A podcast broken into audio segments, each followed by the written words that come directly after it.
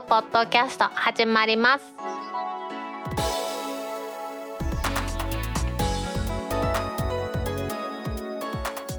2021年11月5日タックポッドキャスト2第167回目の始まりです。この番組は天王寺アップルクラブの大道とコメントのコーナーからはタックメンバーの北尾姫とお届けします。今日のオープニングで取り上げたいのは IT メディアニュースにありました総務省 iPhone13 などを技術基準への不適合等の事例に掲載。緊急通報できない恐れを受けというニュースを取り上げたいと思います。総務省がですね10月29日にいわゆる技的マークの不備や技術基準への不適合などの事例をまとめたウェブページに Apple が発売しています iPhone13 をはじめ15機種を掲載しました。これはうちの番組でも取り上げましたデュアル SIM の設定によっては緊急通報ができない場合があるというお話ありましたね。この不具合というのは eSIM 対応の iPhone ですね。物理 SIM と eSIM で2つのデュアル SIM 運用できるんですがそのタイプの iPhone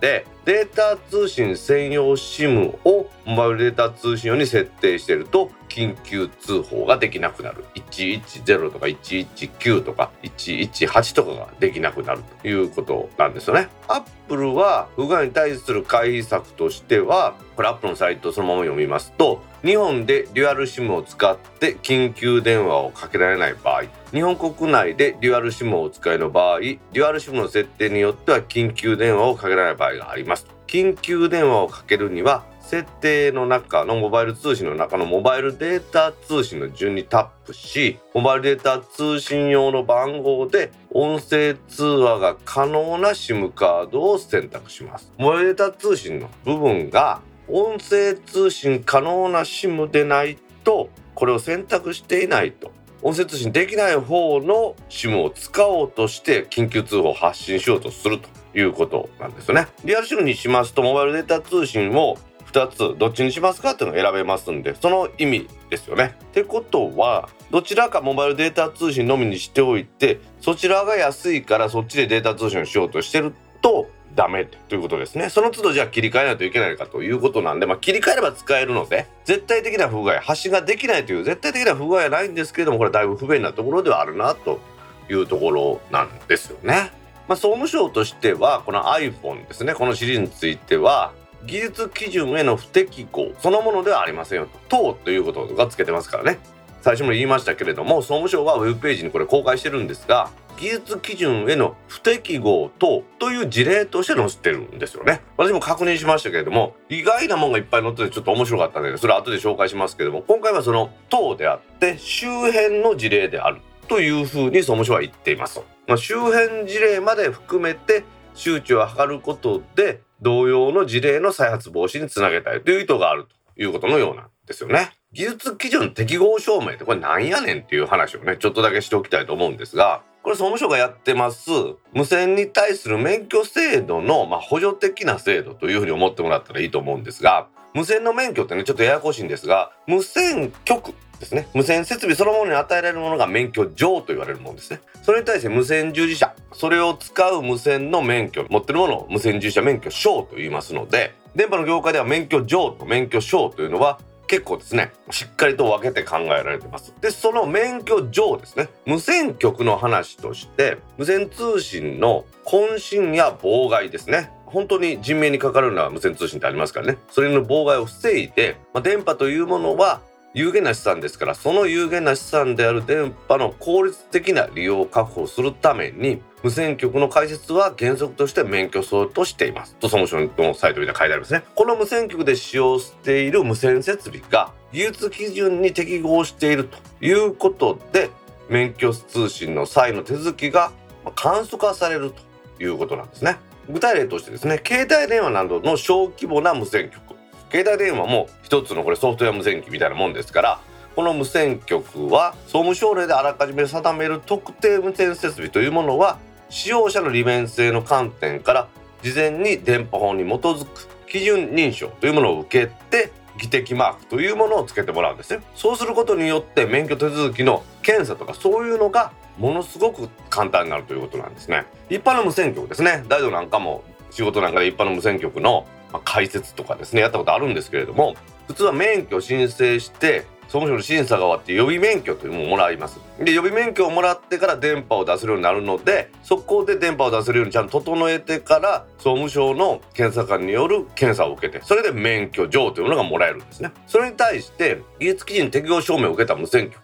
というものは免許の申請をして審査をしますともうそのまま登録されてしまうというもの。あと携帯電話であれば包括免許。とかっていうもので携帯電話の端末利用者は免許証がなしで利用できますし基地局にも技的マークついてる無線機を置いておけば検査が不要で免許がもらえるというものなんですよね。ですからこの技的マークをもらえるために技術基準というものが適合しているかどうかの審査をしっかりとしてそうすることによってその表示ですね。昔は携帯電話も電池取った裏側に書いてありましたけど今見えませんのでソフトウェアによる表示ということで設定の中とか見ていくと技的マーク書いてありますね。これは旧低信省の頃からのまあ名残でカタカナの「手」っていうのを模したマークになってですね。郵便マークはカタカナの「手」なんですあれ。今はねその後郵政省なり総務省になってますけれどもこのマークのおかげですごく簡単に使えるようになってるということなんですよね。まあ、簡単な説明でしたがそれが技的マークということなんですが技的マークつまり技術基準の不適合等というのが総務省のサイトにあったんで本当に見てみました。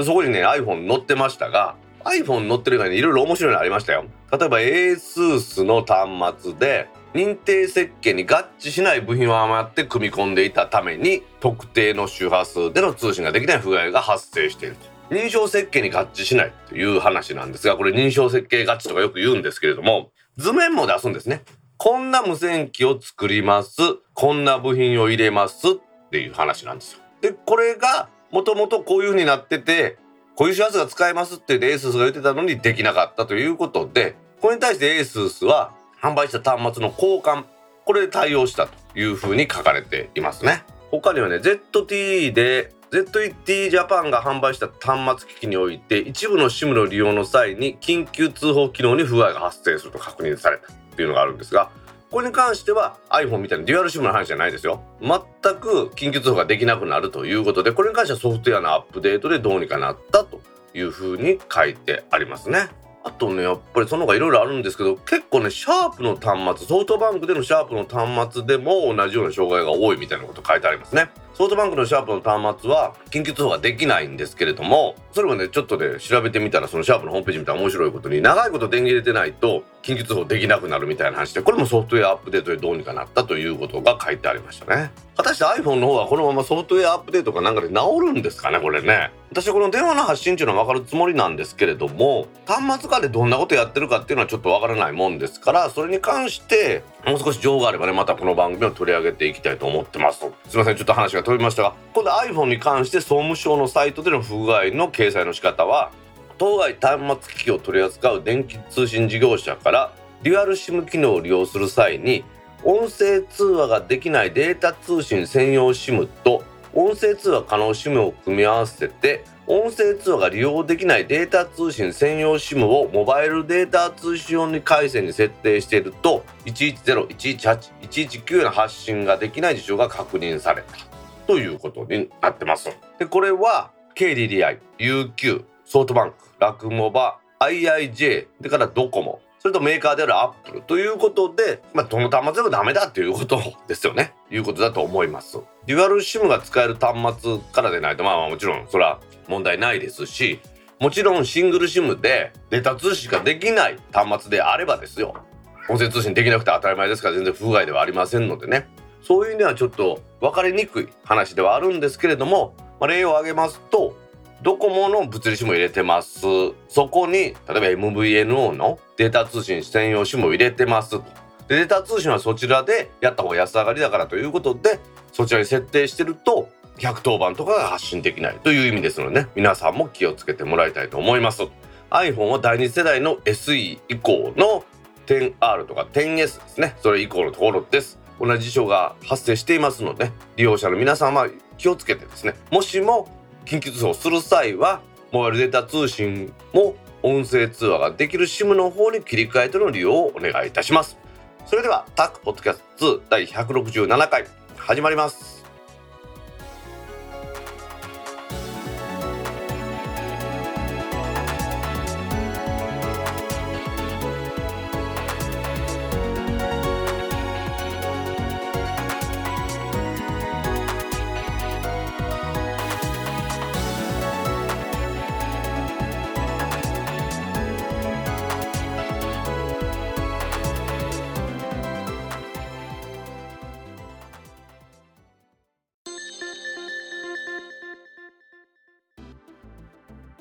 公式ツイッターアカウントでリツイートした記事を紹介します。ドコモ NTT コミュニケーションズと NTT コムウェアを2022年1月に子会社化シネットジャパンからの記事です。ドコモはですね10月25日にこのニュースを発表しました。内容としましては NTT コミュニケーションズと NTT コムウェアを来年2022年1月に子会社化するという内容でした。この背景にはですね法人事業の拡大ネットワーク競争力強化サービスの創出や開発力の強化とデータルトランスフォーメーション DX というやつですね。この推進を目的に3社の機能を統合したいと。モバイルからサービスソリューションに至るまで事業領域を拡大して新しい世界の創出を目指すそうです。なんかね。言ってますけど要は儲かるところを全部このドコモのところに持ってくるみたいな感じなんでしょうかね。インフラとして整備してます。NTT 西とか東のやつですね。これに関しては儲けがなかなかっていうところがありますから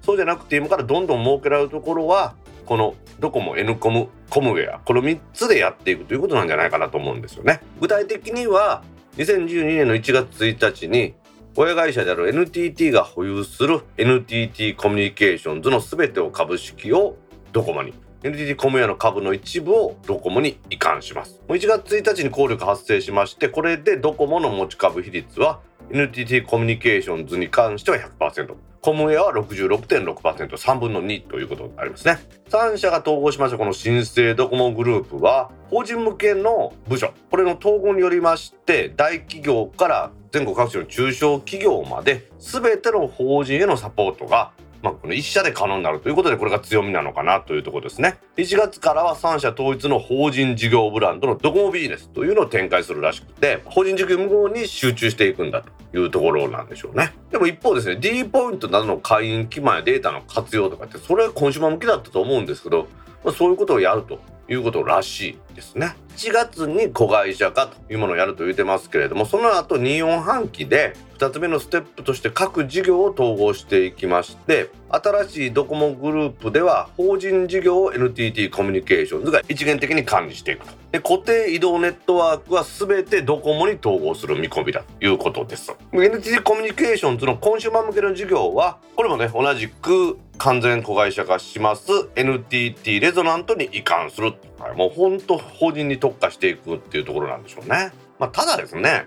この巨大ドコモグループに関しては前からですねいろいろと意見がありますけれども他の通信事業者はやはり怖がってるというところなんですよね NTT がまずはドコモを完全子会社化してるというところがありますしさらにその子会社に今度は N コムとコムヤ持ってきたっていうことで本当に通信事業者としてはだいぶ強くなってくるところがあるんですよね。NTT 本体から見ると真下に NTT ドコモがあってその下にコミュニケーションズが見えるわけですねそしてそのドコモの横並びに西東の地域会社があるわけですよ地域会社はアクセス回線ですねこれがもう75%以上のシェアを持っていますから電電公社からですね電柱だとかですよ管路とかほとんどのものを、ま、受け継いでですねほぼほぼ市町村に自分たちの NTT の局舎持ってますからこれに対抗できる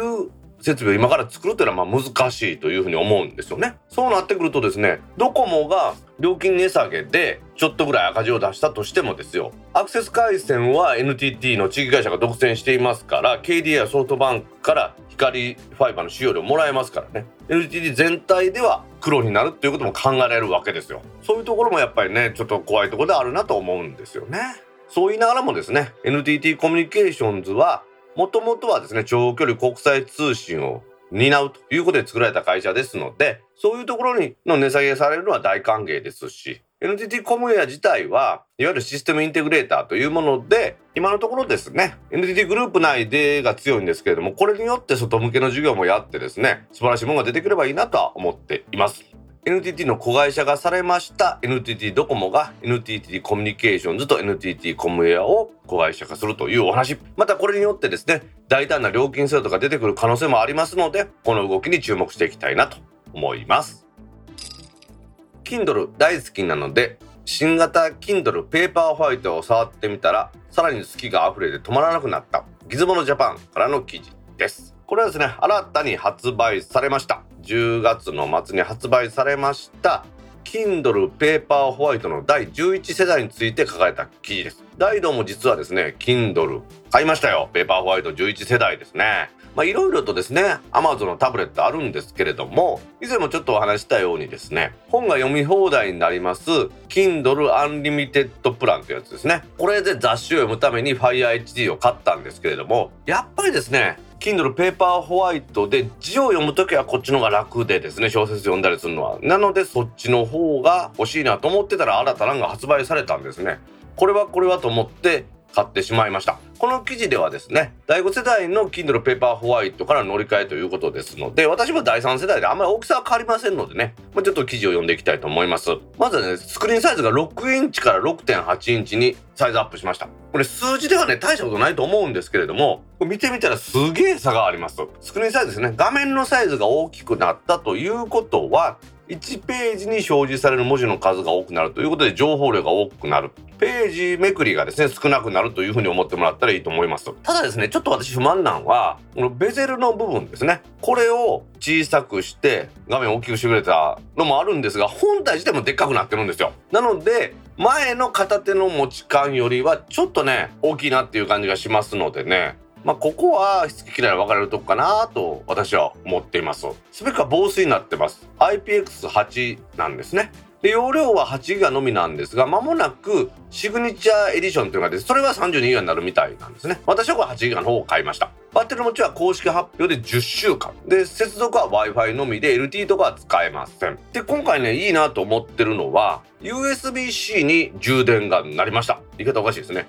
充電のインターフェースが USB-C になったんですね。となるとこれはいいですよね、本当に。Apple がライトニングを捨てない理由はまあちょっとね、ここで話もしょうがないんで前も話しましたんで長く熱く語りましたんで置いといたとしてね。USB-C とライトニングで統一されていくっていうのは私はありがたいなと思っています。またこれも大きな改革なんですけれども画面表示として色調調整というのができるようになりました。Kindle のですね Kindle Oasis って一番高いやつね。3万ぐらいするやつにはあった機能なんですけれどもこれも搭載されましてですね色味の調整ができます。もちろんね LED のバックライト。これの明るさを調整できるのは当たり前なんですけれどもさらに色の暖かさということに設定できて真っ白な青みがかったりするか黄色い感じにするかっていうやつですね。これ黄色い感じにするとですねまあ真っ黄色にするとちょっと読みにくいんですけれども文庫本みたいな紙の感じが出てですね結構私は読みやすくなりますし暗い部屋では黄色い方が読みやすいなっていうのが印象です。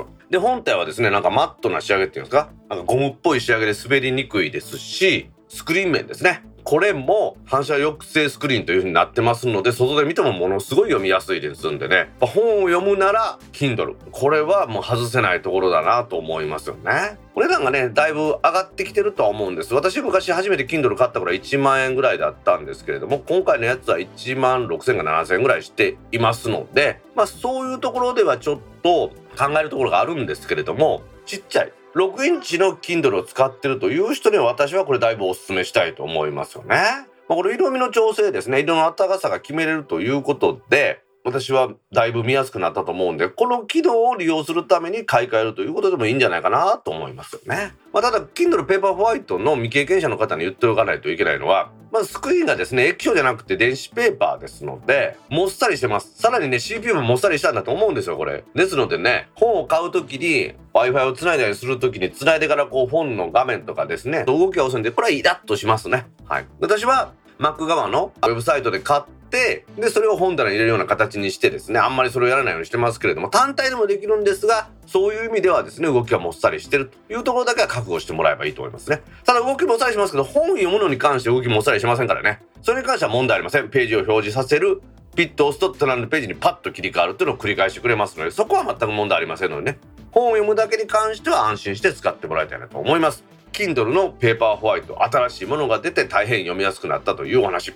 秋の夜長に紙の本で読むのもいいですが私は Kindle ペーパーホワイトでの読書をお勧めします。NTT ドコモの携帯電話回線に紐づいていない D アカウントを13ヶ月以上利用しないと自動的に一時利用停止にさらに利用再開しないと執行も。SMAX からの記事です。NTT ドコモは10月の27日にドコモの携帯電話回線が紐付けられていない D アカウントについて13ヶ月以上利用がない利用が確認できない場合ですね。アカウントロックによる利用停止を来年2022年の1月以降実施するとお知らせしています。もちろんですねこの利用停止中はアカウントロックを解除するまで D アカウントは利用できなくなるんですけれども D アカウントのポータルサイトからパスワードの変更とか再設定によってアカウントロックが解除されて利用が再開できるようにするみたいですね。で再開時にですねパスワード無効化設定。これパスワードレス認証。この設定を利用している人でもですねロック解除にはパスワードの変更の手続きが必要になると。この先ですねさらに使わない状態が進んでいきますとまあ利用停止しますよっていうメールが来てるのにねずっと無視しておきますとアカウントロックによって利用停止された後も一定期間利用がないとアカウントを廃止していきますということですが廃止対象とか廃止の開始日というのはまだね決めてないのでまた周知しますということだそうです。まあ、ドコモはですねもともとこの D アカウントというのは NTT ドコモの利用者の人 D っていうぐらいですかねその人たちに使ってもらうものとして作ったんですけれどもその後ですねその D アカウントを利用した D ポイントの利用だとかですね電子マネーなんかを使ってもらうとかっていうのもあって皆さんに使ってもらってるんですけれどもまあ、安全管理のためにドコモの携帯で利用してる人は D アカウント作る時に自動的に紐付けされますけれどもそうじゃない人もできれば携帯でも紐付け他のキャリアでいるんで携帯電話の番号を紐付けしてもらいたいというのはアナウンスしているそうなんですね。使えなくする理由というのはやっぱりこの D アカウントなんかを使ってのいろいろとね乗っ取りだとかですよ。実際にありましたけれども D ストアっていうんですか？そこで不正ログインがあって iTunes カードを買われたりとか話とかもありましたよね。だからそういうのをなくすためにはやはり長期利用していない D アカウント。こちらですね。脆弱とまでは言いませんけれども長期利用してないということは乗っ取られてもわからない可能性がありますよね。その乗っ取られてもわからないようなところを生かしたアカウントにしていくとドコモとしてはセキュリティ上の懸念があるというふうに判断しているんだと思うんですよね。各有大度もですね D アカウントいわば使ってます。もともとですね D ポイントとかそんなんを使ってみようと思って D アカウント作ったんですよね。でその後ですねアハも契約しましたんで全てそちらに紐付けする形で今は使っています。でドコモの D ポイントとかなんかあのポンタとかとですよあなんてなんかあっちこっちでもらえるみたいなんですけれどもその利用はしないようにしてるんですよね。いちいちそれを出してやってませんし、まあ、何よりもですね自分がお金払う時に使う例えば PayPay とかを出すのはいいですがその前に D ポイントのそのなんですかアプリを開いてバーコード出してピッてやってもらってポイントつけてっていうのはその1回でそのね1円とか2円とか1回でね10万とかポイントつくんやったらそれは出しますけどそうじゃなければめんどくさい方が多いので私はやっていません。まあなのでね最初なんかで D ポイントがもらえるよとかその後ですね全く使ってないとかおると思うんですけどもそういう方は使わないんであれば私廃止した方がそれが乗っ取られてですよ。変なことに利用されるのも嫌ですしそれによって自分にね責任があって請求が来るっていうのも嫌ですからね。使ってない方は廃止してもらった方がいいんじゃないかなと思います。NTT ドコモが携帯電話回線に紐づいていない D アカウント13ヶ月以上使わないと利用停止にするというお話。セキュリティ上のね懸念があるということであればねこれからもこういう動きは続いていくと思いますので皆さんも不正利用されないように気をつけましょう。Adobe Photoshop に Web ブラウザ版が登場。何ができる？デジカメウォッチからの記事です。これは大ニュースですね。はい。もうちょっと記事から読んでいきますと Adobe のクリエイター向けイベント Adobe Max2021 で Web 版の Photoshop というものが発表されています。これはもうそのまんまの話ですけどもウェブブラウザ上で動作する Photoshop です。この Adobe Max の2021年の開催テーマは協調型クリエイティビティの実現、まあ、協調型クリエイティビティってめっちゃ難しいですけれども新型コロナウイルスの感染拡大によってですねワークスタイルが変わりましたのでワークフローもこれはオンラインを進める形に変わりましたと。ですので Adobe のですねクリエイティブクラウドのウェブ化というものを進めていくことでコンテンツ作成と共同作業がしっかりできるようにしたい。共同作業に関してもね様々なソリューションというものが発表されたみたいなんですけれど私はこのですねウェブブラウザー版の Photoshop っていうのはすごいなと思ってですね。早速使ってみました。これまでもですね iOS 版もありますし Adobe のフォトプランでデスクトップ版の Photoshop を使っていたんですけれども今のこの Photoshop Web 版っていうのはまだベータ版なんですけれども十分な機能があるというふうに思いましたね。レイヤーとかもちゃんと使えましたし切り抜きとかそんなんもうね全然ストレスなくパッパッパッとできましたね。やっぱすごいなと思いましたよね。対応ブラウザは今のところ Google の Chrome エッジですのでサファリでは使えないようなんですよね。アクセス方法としては Web ブラウザ上から Adobe の Creative Cloud にログインしましてウェブアプリとサービスというメニューの中からですね、ファイルですね。つまり、クラウドドキュメントの中に入っているファイル、そのファイルに対して操作を行うというふうに思ってもらえばいいと思います。まあ、ベータ版ですので、まだまだ機能の制限あると思いますけれども、私も立ち上がるのにちょっと時間がかかった印象はありましたけれども、立ち上がってしまえばですね、全くストレスなく使えましたので、操作メニューとかいわゆるまね、まだまだね、シンプルですけれども、レイヤーの表示とか操作もできますし自動選択ツールとかスポット修正ブラシツールとかですねデスクトップ版にあるツールもありますのでね基本機能はありますからちょっとした修正であればこれで問題ないんじゃないかなというふうに思うんですよね。クリエイティブクラウドのアカウントがないとこれダメだと思いますので、まあ、無料ではないということなんでしょうけれども私なんかでもフォトプランで Adobe の Photoshop ですね2台までの Mac には入れられるというふうになってますので今は iMac と MacBook Air を選択してやってますけれども3台目とかになった場合ですねインストールできなくなってきますからそういう時にちょっとしたものがこの Adobe のクリエイティブクラウド契約があればできるということでは大きいのかなというふうに思いますよね。将来的にはこの Web 版はどうなんでしょう？iPad なんかとかでも使えるようになるんですかね？そうなってくるともっともっとね良くなってくると思いますんでね。さらなる進化に期待したいと思いますね。今年の Adobe Max で Photoshop の Web ブラウザ版が発表されたというお話。まだねベータ版ではありますけれども十分に使えるレベルだと思いますので皆さんもぜひ試してみてください。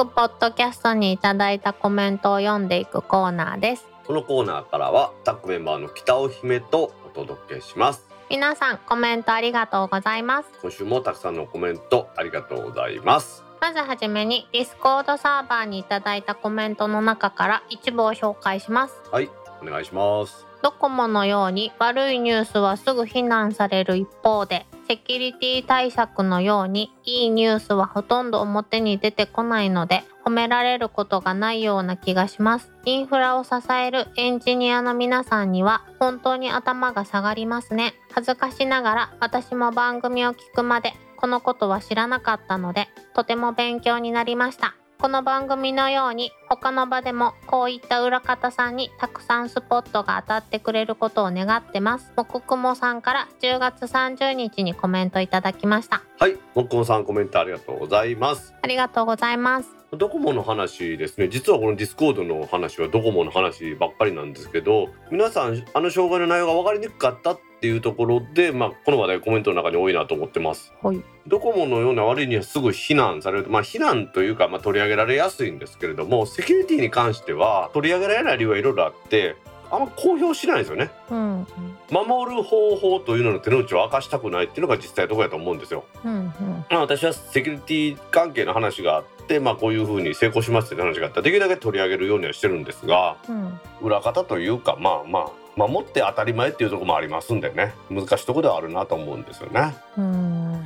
まあ、ドコモがまあ大失敗したっていうのもありますけどドコモの大失敗の話もまあ他の電気通信事業者に比べるとずっと障害の確率は低いわけですから、まあ、そこはそんなに大きな問題ではないのかなと私は思ってます。はい。まあ、東京2020セキュリティベンダーは NTT だけではなく他にもいろいろあるんだと思うんですけれども NTT が主にこういうことをやりましたっていう話題だったんですけど、うん、基本的にはやっぱりさまざまなセキュリティ対策があるんですけど細かい話はできないっていうところでまあ抽象的な話にとどまってしまったんですがそれでも取り上げられたのは良かったかなと思ってます。はい。僕さんコメントありがとうございましたありがとうございました。続きまして第166回拝聴ドコモの通信障害。私は幸い直前にドコモからポボ2.0に MNP したため難を逃れました。以前から楽天モバイル eSIM との DSDS で障害に備えてましたがやはりこういった事態への備えは必要だと感じました。なお私は携帯回線が全て落ちてもいいように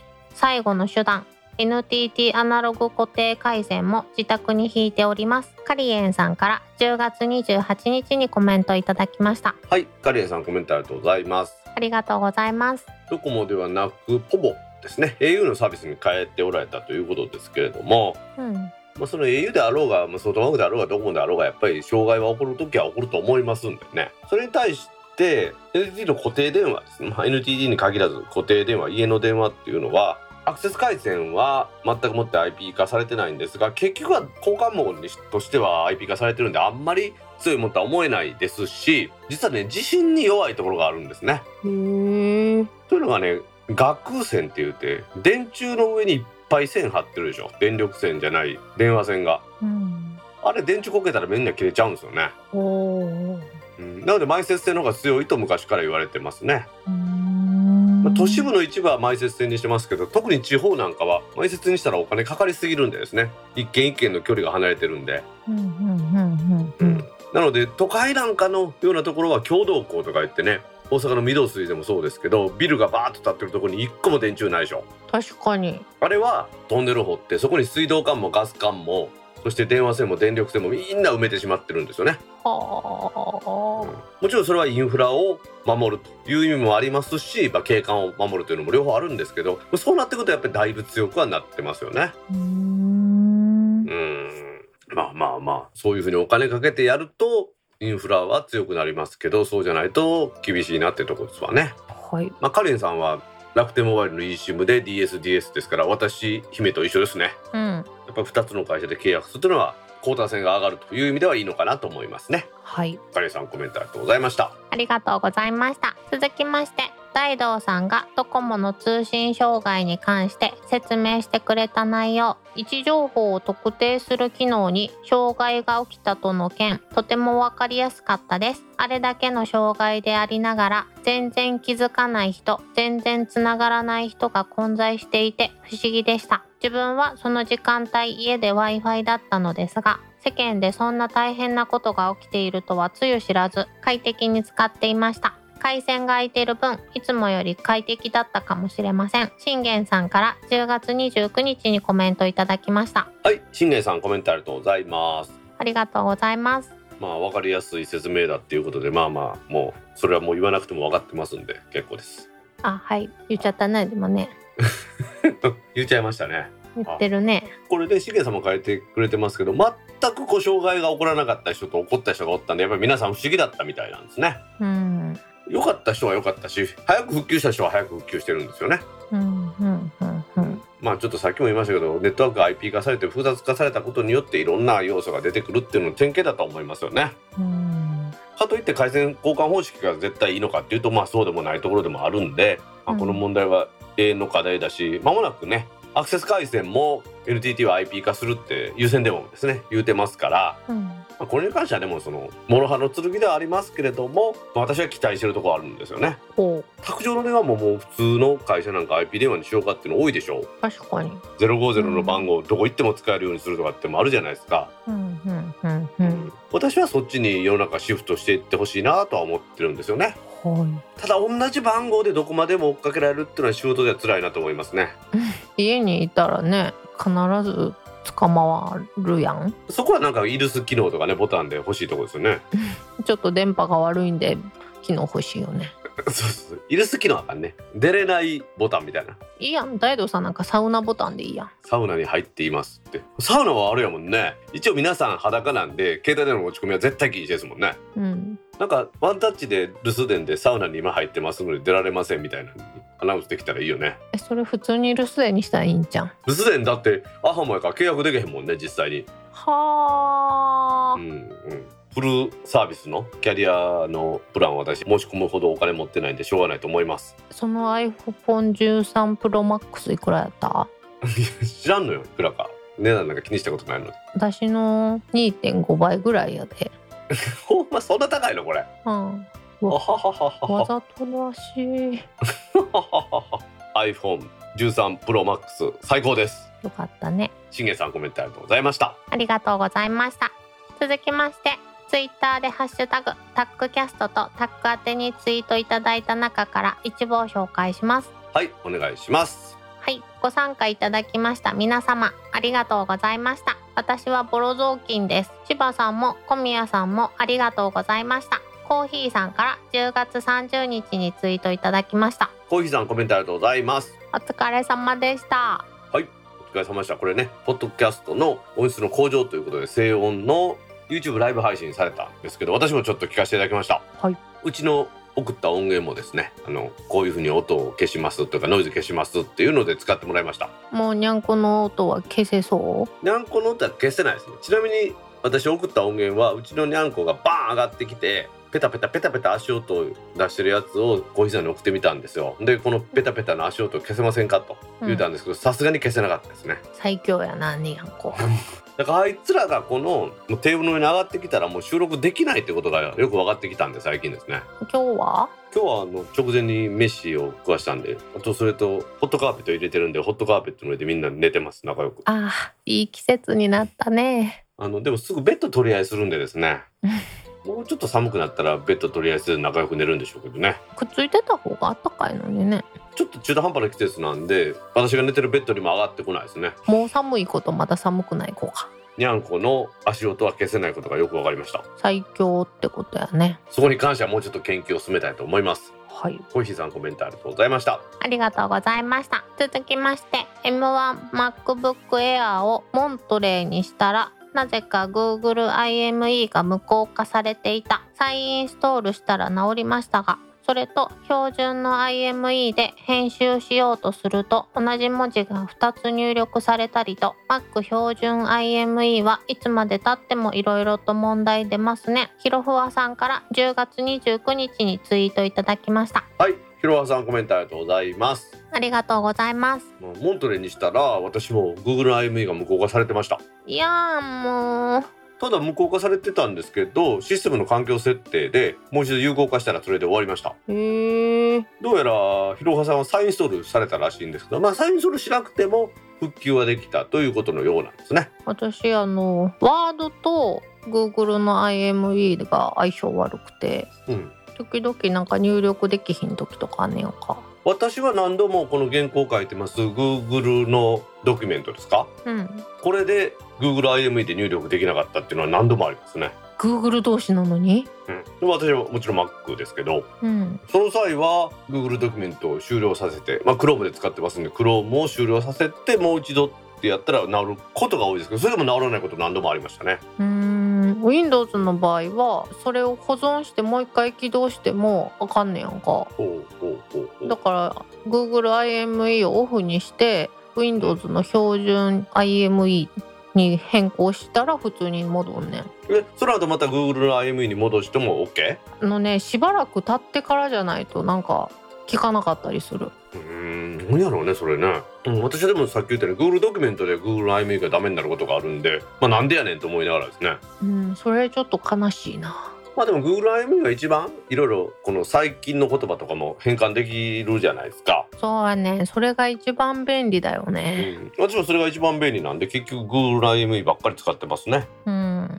なのでね、ひろわさん以外の方でももしですね、Google IME モントレにしたら、あれ？消えてしまったという方いると思いますけれども、その場合は Google IME 自体はアンインストールされたわけじゃありませんのでね、選択すれば元に戻りますので、ぜひそれで試してみてください。はいひろわさんコメントありがとうございました。ありがとうございました続きましてタックキャスト第166回を拝聴サブスクリプション様々出てきて選択肢も増えてきましたが乗り換え方法などの情報も欲しいものです良いサービスが始まってもパスワード管理やノートのサービスなど移行作業のハードルが高くて二の足を踏んでいる方ってぼちぼちいらっしゃる気がします。島徳さんから10月29日にツイートいただきました。はい、島徳さんコメントありがとうございます。ありがとうございます。サブスクリプションね、ほんといろいろ出てきて選択肢も増えましたが、乗り換え情報などの情報も欲しいものですということでちょっとやり取りしたんですが、うん。島徳さんがおっしゃってる乗り換えっていうのはその例えばピクセル5から6にしましたとかっていうんじゃなくって同じようなサービスで他社のものに乗り換えるという意味だったそうです。だからパスワード管理やノートのサービスなどってことですけどパスワード管理やったら私が使ってます1Password から乗り換えるとかそういう意味だそうです、う。まあただですねこの乗り換え方法っていうのはなかなか情報公開されないですよねやっぱりうん。そうね。姫はパスワード管理に関してはサブスクリプションでやってたけどあれサブスクちゃうんか買い切りやったっけ？姫がややったんは。あ、買い切り。そっか。じゃあまあ損はしてないよね。今使ってなくてもね。でもやっぱり使わんと損やし使ってないからといってすぐやめてもまた損やしなんかこれは難しいとこではありますよね。うん、でも一回始めてしまうとその手のサービスってなかなか抜けられないよね。確かにそうかもしれないですね。私も今日のニュースで取り上げてるんですけど Kindle のペーパーホワイトをまた買ったんですよ。うんうんうん思い起こせば2013年モデルを使ってたんで8年ぐらい使ってたんですね。でも本読むに関してですよ。機能がめっちゃシンプルじゃないですか。うん。そうなったら別にそんなになんていうんですかね。特に問題なく使ってたんですけどこの第11世代に変えてからですよ。うん。軽いし画面が大きいしあやっぱり買い替えてよかったなと思いましたね。大道さんは紙派じゃないんや本も。紙派じゃないですもう以前は紙派だったんですけどカバンが重くなるのが嫌なんですようーん。それで Kindle になっちゃいましたねもう Kindle ばっかりですね私なんか最近お料理本とかいろいろ買ってんねんけど、うんやっぱり紙で買い直そうって思った。あーしおり機能もあるから後で見見たいの全部しおりつけてんねんけど紙の本だとさ大体3分の1からちょっと後ろの方とかっていう覚え方してるやん。それがなんか Kindle では分かれへんくて探すのにすごい時間かかんね姫が言うようにお料理本とかみたいにですよ。何度も見るもんってあるじゃないですか。んうん。それに関してはやっぱりそっちの方がいいんでしょうね。小説なんか一回読んだら次また続きを読むだけでまたその本のね姫が言うような3分の1ページ目のところからもう一回見たいところがあるっていうのはあんまりないでしょ。うん、Kindle の Unlimited 結局また契約して本の虫になってます。ええこっちゃ。まあ老眼にも優しいですしね。確かに。島徳さんそういうわけで最近は本のサブスクリプションも私利用してます。はい島徳さんコメントありがとうございました。ありがとうございました。続きまして、なんじゃタウン懐かしいです。嫁と結婚前に東京に遊びに行った時に何度も行きました。ニャワケーションはお値段高いけど気になりますね。ソニーの過去猫動物瞳 AF 羨ましいです。OMDS にも入れてほしい。イクラムさんから10月31日にツイートいただきました。はい、イクラムさんコメントありがとうございます。ありがとうございます。なんじゃタウンってさ大阪にもあんの？わからん。ナムコがやってるでしょなんじゃタウンって。いや、なんじゃタウンってなんやろうなと思って。ああまあそういうなんか遊ぶとこですよ。うん。まあ屋内型のアミューズメントみたいなとこだと思ってもらえばいいと思うんですよね。イクラムさんの青春の思い出の場所ってことやね。わしなんやろ？そんなん行ってたかな？昔ボーリングめっちゃ行ったんですよわし。なんか時代を感じるね。熊田ボールってあったんですけど知ってる？知らん。熊田にあったんですよ熊田。東住吉区に熊田って地名があるじゃないですか。難しい字よね。難しいじゃない？字は簡単やねんけど絶対む難しい読み方ってやつです。うん読めないでしょんか普通ってやつね関。西あるあるよね。そうそうそうそうそう。あそこよう行ってましたよ。へえ。ねいや、私ボーリングって人生の中で多分2回か3回しか行ったことあ、ない。ほんま。あとはイクラムさんの猫の動物瞳 AF ですね。OMDS っていうのはついこの間までオリンパスって言うた会社ですよ。あ、そういうことか。うん。オリンパスからね分社化されてカメラ部門はブランドが変わりましたんでね。うーん。まあ、うちのカメラは常に瞳 AF は人間じゃなくて猫になってますから。はい。なって人撮ろ。うと思ってもオートフォーカス合わないんで。うん、ななってました。イクラムさんコメントありがとうございました。ありがとうございました。続きまして、会社で DSDS の話したら、全く意味が伝わらなかった。浸透するには時間かかりそう。みどりんさんから10月29日にツイートいただきました。はい、みどりんさんコメントありがとうございます。ありがとうございます。やっぱり DSDS って一般的じゃないんでしょうねまだね。うん。DSDS は何の略？dual SIM dual standby。ほだから2つの SIM で同時待ち受けっていうことになるんですかね日本語で言うたらー。うん、うん、うん、うん。iPhone はできるけど使ってない人多いしそもそも国内販売の Android ではできないことが多いって話しましたけどやっぱりそれだと認知度も低いんでしょうねうん。姫のねピクセル6の楽天モバイルの eSIM ね無事移行できましたよね。でも私あれ一人じゃ要せえへんわ。まああの時私ねかなり酔っ払ってたんですけどちゃんとやったでしょ？まあ私は隣で逐一見とったけど、うん。あこれもう一回やっても無理やなと思った。いやあれほら姫にねやったるわ言うたのに1軒目の焼肉屋で焼肉食うて飲んだ後全く覚えてなかったんですよその件をね。うん。やる言うたことを。で次2人でバー行った時に姫から言われてもうちょっとあの時も飲んだかったやったけどあこれはあかん。やっとかなと思ってですね。SIM の再発行の場所さえ分かればそんなに難しくないんですけど SIM を再発行する場所がまた癖あるんですよ。そう。そこからじゃない。カメラからじゃないって言われたからもう。うん。あもう全力で無理やなと思って。なんか楽天モバイルの現在の契約のところのなんか申し込み履歴みたいなところから見るんですよね。うんやり始めたら3分ぐらいで終わったでしょでもうん感謝してもらうのは困りますよね。ありがとうございました気持ちはこもってないんですけど。嘘感謝はしとるよ そう。あ、みどりさんね。これからまた DSDS って普及してくると思いますが、ドコモの障害の話今日のコメントでは出てますが、そういう時にこそ進化を発揮すると思いますのでね。ぜひ別の電気通信業者の SIM を選んでみてください。はいみどりさんコメントありがとうございました。ありがとうございました続きまして美人ポッドキャスターさんのピクセル6レビューに期待。文字起こしも気になりますが天体撮影モードが進化してたら欲しくなるかもです。ピクセル 4a はピクセル6 Pro 購入時に13,800円で下取りしてくれるのも魅力的です。でも 4a は可愛いのでまだ手放さない。ブラフォード2さんから10月29日にツイートいただきましたはい。村さんコメントありがとうございます。ありがとうございますピクセル6のね、レビューは先週もやりましたけれどもね、今週はピクセル6の素晴らしい機能をちょっとエンディングでやろうと思ってるんで、もうちょっと後にしますわ。私でも余計まだ撮ってないことにこのコメントを見て思ったあでもわしと一緒に撮ったあの大阪駅の写真もあれ夜景じゃないの？つまり。もうちょっとなんか暗いところで撮ってみないとわからないよね。なんか真っ暗なところで星空を撮るとなんか進化がわかる気がするねそれこそあれやったね。あのヨドバシのさソフトバンクのピクセル売り場になんかあの箱の中の暗いのを撮るみたいなギミックがあったやんか。あった？あったよ。わしそれ見たんよ。でああこれ撮れるわと思ったけどピクセルはあの4か5の頃からあれ置いてあるんですよ。へえ。箱があってそこにカメラをピタッとつけたら外から光が入らんぐらい暗くなるんですよ。うん。その時にどんだけ明るく撮れるかっていうのを見せてくれるっていうやつなんですよね。ほう自信のほどがわかるね。私は南のイディオンにあったやつで iPhone とピクセルでやってみたら iPhone の方が綺麗に撮れたっていうオチがありましたけどね。ああ事実なんでまあでもこれねピクセル 4A が1万3800円で下取りしてくれるってこれ大きいよね結構ね。私のはくらいやったかな。あの画面バキバキやったから数千円やった気がする。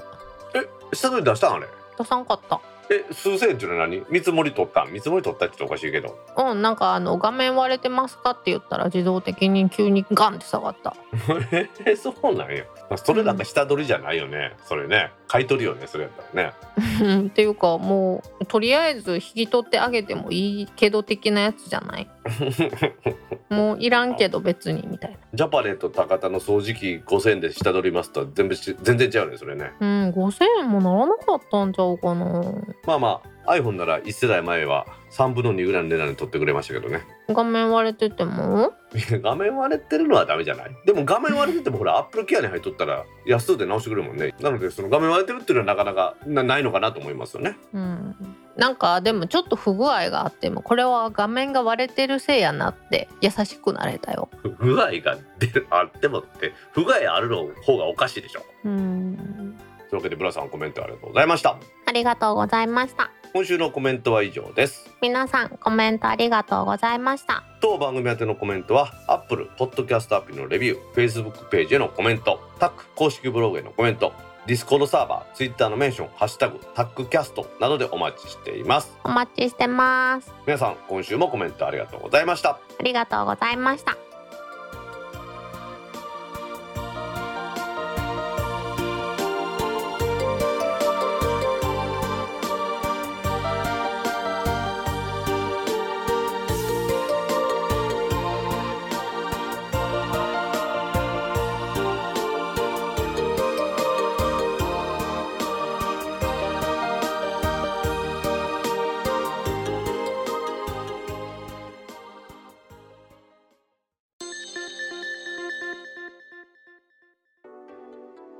タックポッドキャスト第167回もエンディングを迎えましたはーい。今週はですね Google の Pixel 6の消しゴムマジックというものについて取り上げたいと思いますはい。これですね私もよく分かってないんですけど Google の Pixel 6の機能っていうことでいいんですか？うん。それともその Google フォトの機能なんかどっちかよく分かってなくてピクセル6の機能やと思おってことはこれハードウェアで実現してるってことなんでしょうねう。うん。姫はまあ実際 Pixel 6使ってますけどうん。もともとこれどどうやってこの機能を呼び出すんですか？ピクセル6で撮った写真を Google フォトで開くやんか。これは Pixel 6の Google フォトアプリってことねうん。アプリで開いたら、はいそこにツールっていうメニューが出てくんねやんか。その中にある消しゴムマジックっていうのをタップすると、これ消しますかっていう候補が囲まれて表示されんねん。で、すべて消去って押すともう綺麗にシュッていなくなる。つまりは Pixel 6の中にある Google フォトのアプリの機能として使ってるってことですねうん。今、ピクセル5でそのツール自体を探してみてんけど、なかったん。うん、へえいや実はねこれ今ギズモードジャパンの記事から取り上げてるんですけどうん。ペンをテーブルというかデスクの上に置いてでそれを丸で囲むと、まあ、消えてるんですよペンが。でもやっぱりちょっと違和感がある感じですね。なんでか言ったらその写真自体の横幅の3分の2ぐらいにペンがあるからやっぱり大きいとこういうやっぱ違和感がちょっと残るでしょうね。うん、でもやっぱりあの拡大してみるとぼかしてるみたいな処理にはされてるよ。うー。ん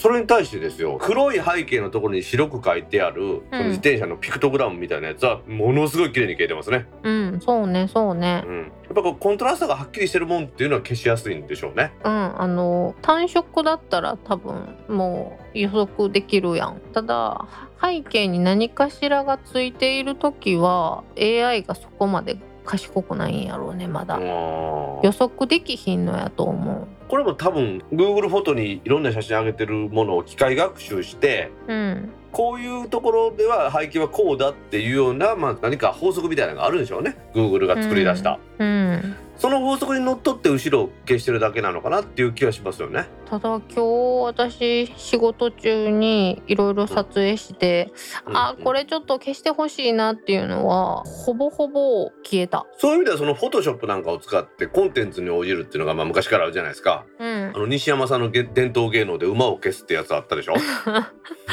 やあれ見た時初めてすごいもんね馬ってたてがみの髪がほらなびいてるとすごくその切り抜きって大変じゃないですか。うん。それをきれいに切り抜いてね森の中を疾走する馬がきれいに消えて後ろのちゃんと緑が馬の代わりに置き換わって出てきたじゃないですか。あの時の感動並みですよね今回のこのピクセルの消しゴムツールっていうんですか。消しゴム機能っていうのは。すごいですよね。あの人物が映り込んでしまって隠さなあかんやん。うんうん SNS とかにアップするときに。うんうんうんそれぐらいやったらもうすごい簡単に消せていいなと思う。実はあの姫とピクセル6買った見せてくれやいうことで大阪駅で待ち合わせて大阪駅の写真を何箇所か撮ったんですよねうん。であれって大阪駅のホームにおる人消えたもんねね。これはあのうちのシーサーブログにちょっと公開してですねこんなぐらい綺麗に消えてますっていうのは見てもらおうと思ってるんですけどうん。もう驚くよねこれねほんまに、いやここまでこんな簡単に消せるんやったらいいよねって思うよね。うん、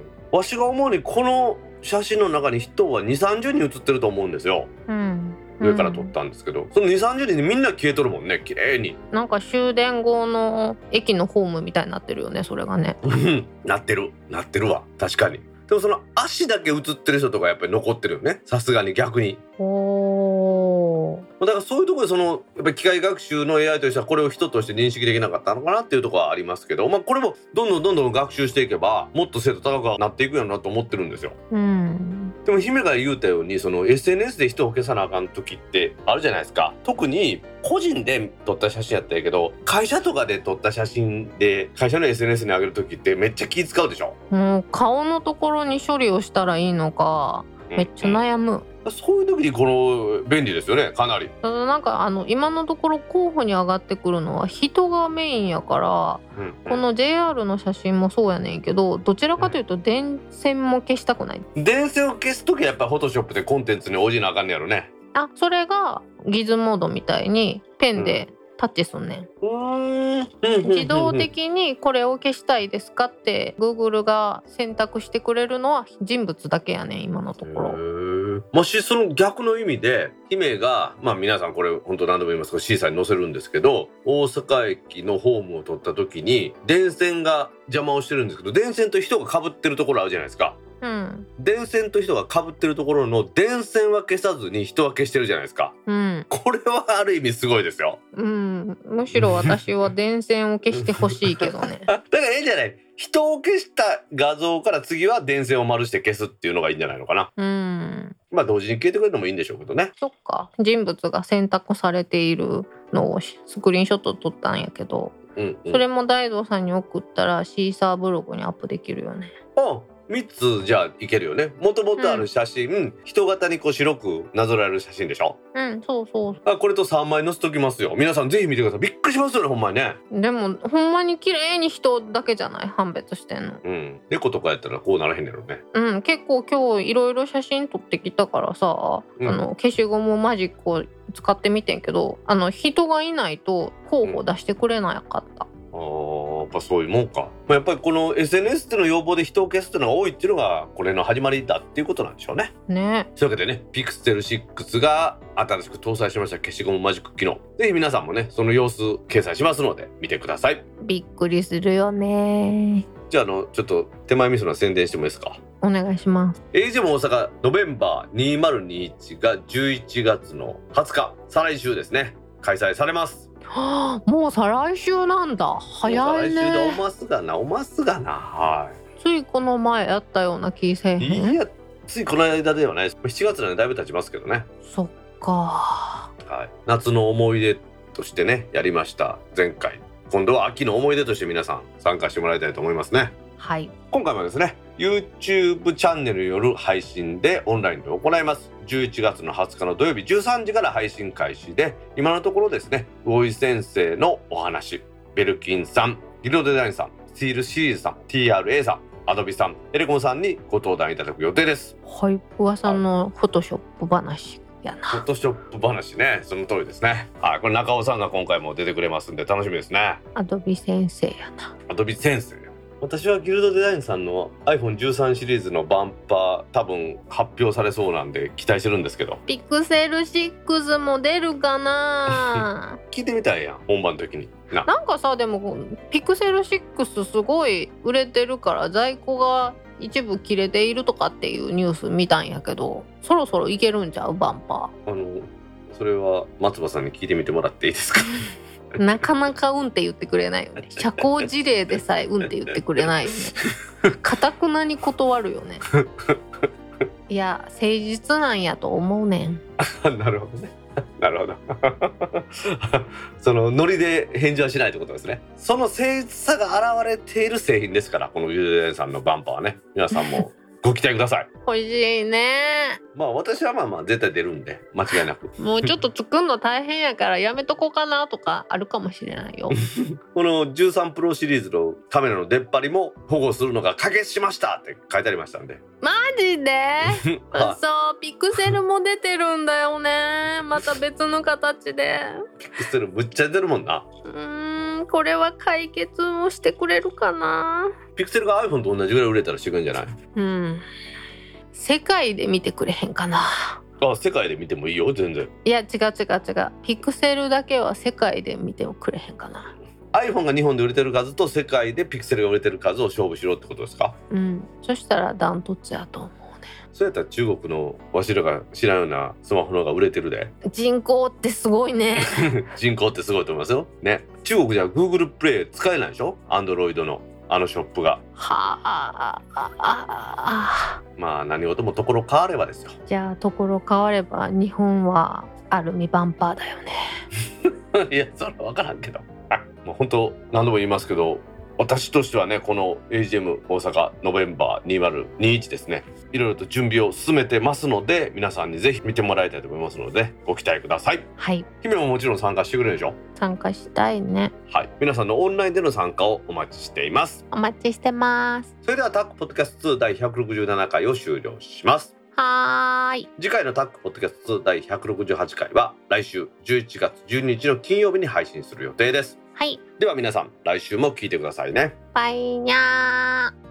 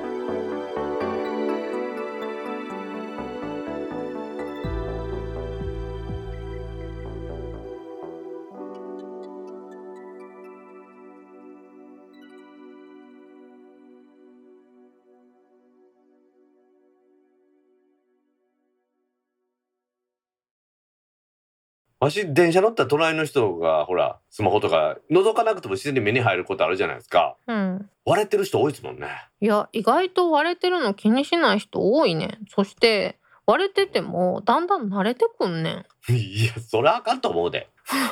いやなんか私もさ最初すごい恥ずかしくてしょうがなかったんやけどもうかれこれ23ヶ月この割れたまま使っとったやん、うん。全然気にならんかったもん。むしろなんかこれを見た人が「めっちゃ割れてるやん」って言われて「えそう?」って思うようになった。私は割れたスマホとフォンは絶対使いたくないですね。うんなんかでもなんかのニュースでスマホを割れている女性はすぐに落ちるみたいなの書かれとった。なるほどと思って